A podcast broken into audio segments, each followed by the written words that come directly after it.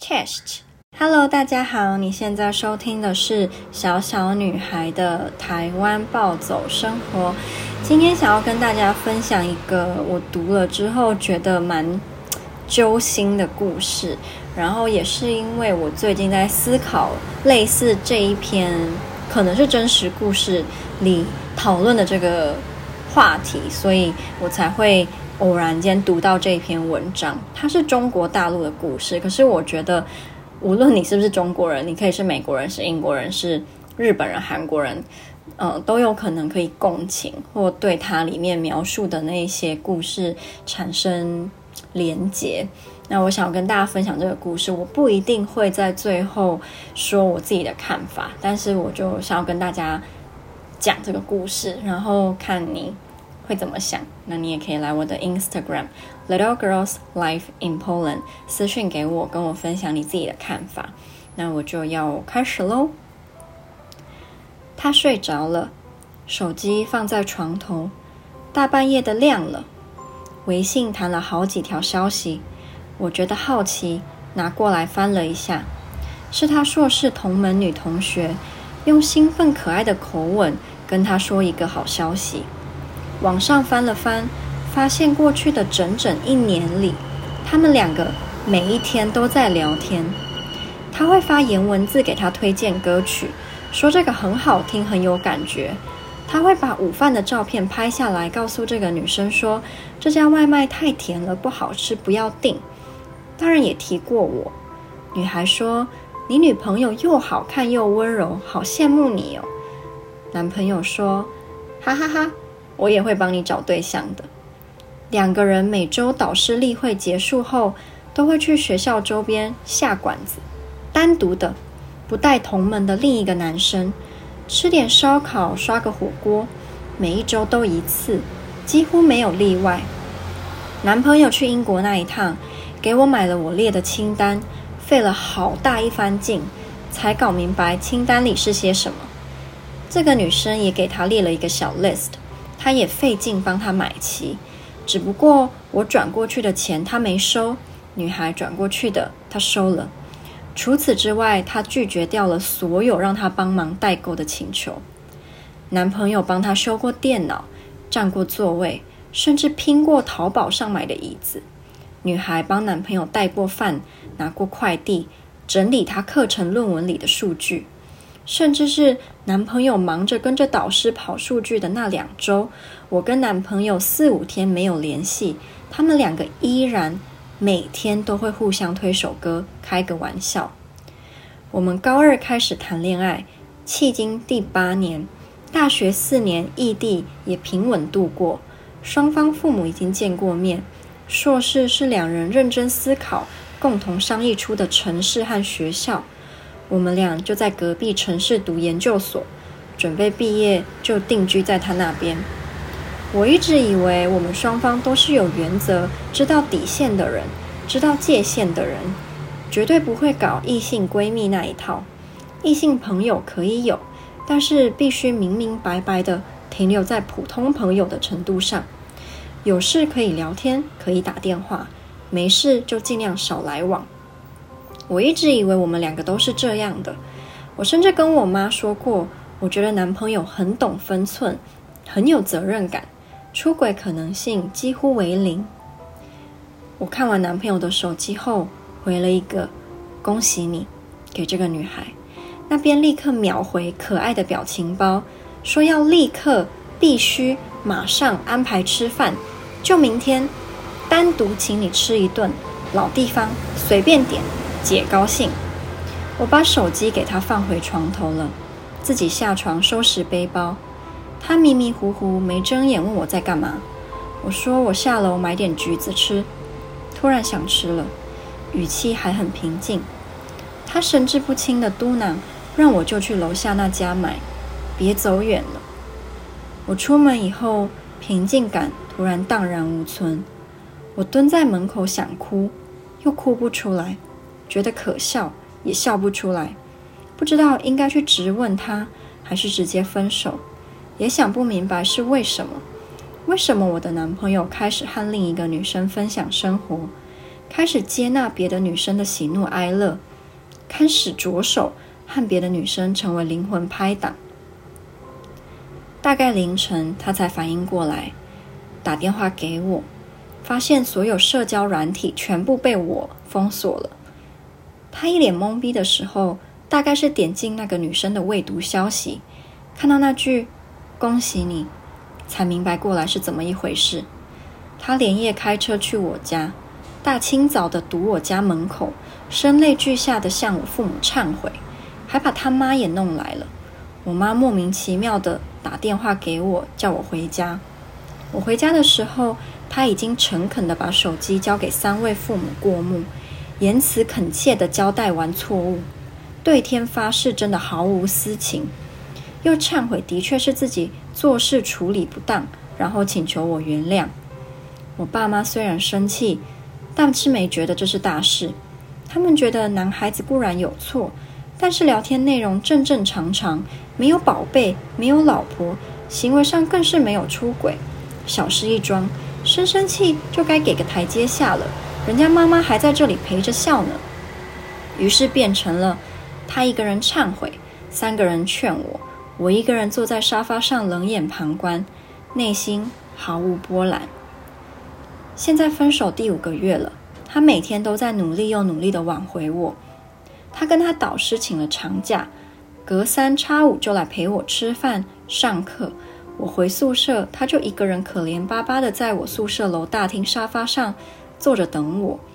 跟我父母和他父母不同的是，他自己心里很清楚，这不是小事，对我们两个来说是多么严重的一件事，男女界限什么的。该不该这样什么的，他都懂。他自始至终和我的看法都是一样的，只不过即使这样，他还是做了。他那会心里到底打的是什么主意，成不成立那段所谓的友情，他心里清楚，我也清楚。我们两个都明白，感情回不来了，我也追不回来了，我们两个结束了。但是他根本不敢正视这个从一开始他心里就明白可能会承担的后果，他拒绝接受一切事实。我心痛吗？是我小题大做吗？他对我一直都很好，即使他和那个女生频繁联系的这一年，他对我依然还是很好。我妈说他又没出轨，这么多年感情，你们两个连吵架都很少。最后，因为和别的女生聊聊天就散了，你能舍得吗？我只是不明白，明明什么都没有发生，我们的感情也没有变质，一切都平稳幸福地向未来推进，我们的未来几乎清清楚楚地映在我们面前，只要正常的往前走，就能够有幸福大结局。他为什么半路突然停下来，想去牵别人的手？他当年那么认真地看着我。在嘈杂的教室里，我们大眼瞪小眼了好一会儿。我鬼使神差的点了点头，答应了他的告白。然后他如释负重的笑了，一边转头，一边扬了扬下巴，得意洋洋的跟我说：“下次不要不好意思来问题目了，你可以随便问你男朋友题目。”我好想回到那个时候啊！八年的感情，短短一个晚上就毁掉了所有。大半年过去了，现在想来仍然觉得恍惚，至今偶尔还会觉得不真实，会在心里反问自己：真的已经分手了吗？这一切不是梦吗？其实很多事情回想起来是有端倪的，比如他已经一年没有在我面前提起过那个女生，比如他每周组会日总是会很晚才回我消息，再比如。他和我聊天的时候多了很多没见过的可可爱爱的表情包，只是我一直都太傻了，太过于自信这八年的感情基础了，才会在一夜间惊觉真相。他从英国回来的那一趟，我随口问过有没有帮别的人买代购，他说没有，只帮我带了，还抱怨自己在专柜对着精华、精华水和精华露。傻傻分不清楚，除了我，他哪会愿意在第二个人身上浪费这种时间？女生在微信里问他：“你搞得清我要买的是什么吗？”他回他：“搞不清也得要搞清啊，哪能给你买错啊？我还想不想混了？去年秋天我生日那晚，我们在餐厅面对面吃饭，蜡烛点上以后，我闭眼半分钟许愿，再睁眼。他低头在看手机，我问他怎么了，他把手机灭掉，跟我说没事。导师发了一个讯息，他看了一眼，然后微笑着让我吹蜡烛。后来翻了翻聊天记录的时候，原来那一晚我闭上眼睛的那三十秒，恰好女生发消息给他说，图书馆突然断电了，我好怕。大年夜，我缩在被窝里和他连着语音。零点的时候，外面有烟火在放，他突然让我出门。他在我家门口，我雀跃着从被窝里弹起来，穿了件羽绒服，套了件裤子就出去了，毛衣都没穿，穿着一身空壳子羽绒服，满心高兴地出门。在我挂掉他电话换衣服出门见到他的两分钟之内，女生和他发新年快乐，早点睡哦。他回他新年快乐，晚安。就在我翻他手机的当晚。他开车去我学校接我，一起去他那里过周末。我刚下课，和室友一起走出教学楼。他站在楼前的桂花树下等我。班上陆续走出来的男同学起哄我。我的门童还和他打了招呼。他微笑着站在那注视着我。我走过去，他自然地接过我的书包，低头和我说话。就在我下课见到他的前十分钟。他还在主动分享一首歌给女生。女生问他在干嘛，他说在等女朋友下课。女生发了一个点点点，男朋友发了一个乖巧的表情包。那晚翻他手机看聊天记录的时候，很多时间点都不记得了。但是这四个时间点发生在我们相处的什么时刻、什么缝隙，他是如何分神去回的讯息？我居然无比冷静地一一对上了。我坐在床边翻记录，他就躺在我旁边沉睡着。我当时仍然能够清醒地回忆起，我闭上眼许愿的那三十秒，是多么诚挚地希望他健康平安，是多么真诚地祈愿我们能够永远在一起。也清楚地记得，我从被窝里一跃而起，一边穿羽绒服，一边探头看窗外的兴奋，以及。他微笑着注视我，从教学楼里走出来，一步一步走近时，他温柔又专注的目光。分手是因为什么？仅仅因为他有一个言语行为，甚至都不能严格定义为出轨的异性知己吗？不，是因为他在我们感情的缝隙里插进了太多属于别人的片段，他的心已经游离了，他的感情甚至爱情已经在分一半给别人了。他想要分享、想要倾诉的第一个人，很多时间已经不是我了。我们默认了这么多年的感情原则和底线，他悄无声息地把它擦去，甚至越轨了。我反思了很久，究竟是什么原因？我们的感情一年前究竟存在什么问题？最让我难以接受的就是没有问题，没有原因。如果硬要找出什么原因，那就是我们俩在一起太多年，感情太顺利也太平静了，没有波澜，他可能有些厌倦了。分手后，他缠了我很久，久到他的导师已经不能接受他长时间不在学校游离于核心课题，把他强硬召回去。但是我生日的那一天是周一，他仍然来了，陪着我上了一天的课。我很久没有理过他了。那晚下课后，问他去吃饭吗？他猛然抬起头盯着我看。我带他去了附近的豆浆店，隔着豆浆的热气，我问他：去年的这个时候，我许愿之后，你在想什么？他没懂我的意思。我带着哭腔问他：你当时是在担心他因为图书馆断电害怕，还是希望以后？年年都能陪我过生日，我其实没有想要哭的。分手后，我一直很冷静，没在他面前掉过眼泪，也没表现出过任何软弱不舍的情绪。我一直认为自己的情绪控管和分手过程处理得特别好，特别理智。可是我哭出声的时候，我才知道自己有多介意去年的这一刻，他心里的游离。我没有同门吗？我每周不开组会吗？我们没有组会约饭吗？我不会因为共同负责课题和我的同门接触频繁吗？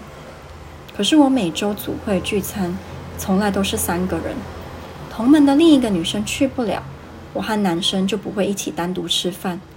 我们也曾因为共同负责一个课题，单独留在课后讨论，也会因为讨论时间太长，一起去食堂吃饭，边吃边继续说。但是讨论完就会各自离开，吃完饭不会同路回宿舍，回微信里说完事发个 OK，聊天就会止步于此。下雨了，我没带伞，困在图书馆，我只会求助我的室友。电脑坏了，学校小门的巷子里。二十块钱就可以搞定，我为什么要去拜托不是我男朋友的异性？我可以，你不可以吗？你不可以，又真的是因为友谊长存吗？分手后这么久，我终于在他面前掉了眼泪。他终于明白我在说什么的那一刻，我感受到了他无尽的回忆和痛苦。我相信在我们分手的这段时间里，他无数次的想过，甚至可能不解过。为什么他一时忘形的友谊会让我们俩走向分手的结局？我是不是过于苛刻了一点？是不是起码应该给他一个机会？但我也相信这一刻，他是真真正正的醒悟过来，自己过去的这一年究竟做了些什么。我认同人性是脆弱的，爱情也不是永恒的，感情也并不能永永远保持纯洁。我能理解他会有游离的一刻，但我不能理解游离后的漫长整整一年，他对这段所谓的友谊发展的放纵和默许，以及这整整一年把始终保持一颗赤诚真心的我和我对他的爱当成傻子在愚弄，甚至到现在，我仍然愿意相信，我们结束后，他绝不会再和同门女生有任何多余的牵扯。更不存在和他开始新的感情，只是曾经我也这么相信过他的分寸和专一，我也已经开始觉得模糊，觉得怀疑。我以的以我以为的默契真的是默契吗？我以为的他真的是这样吗？我看不明白，也搞不清楚了。我从不认为婚姻会是束缚我的枷锁。我之所以会有结婚的打算。是因为我曾经愿意和他共度一生，愿意和他做彼此的人生伴侣。但现在既然结束了，婚姻对我来说就不是必需品，所以并不存在我接下来遇到的男人会远不如他的这种情况。我不会因为他可能是最好的结婚人选而原谅他，也不会因为年龄和传统观念就一定要凑合找个人把婚结了。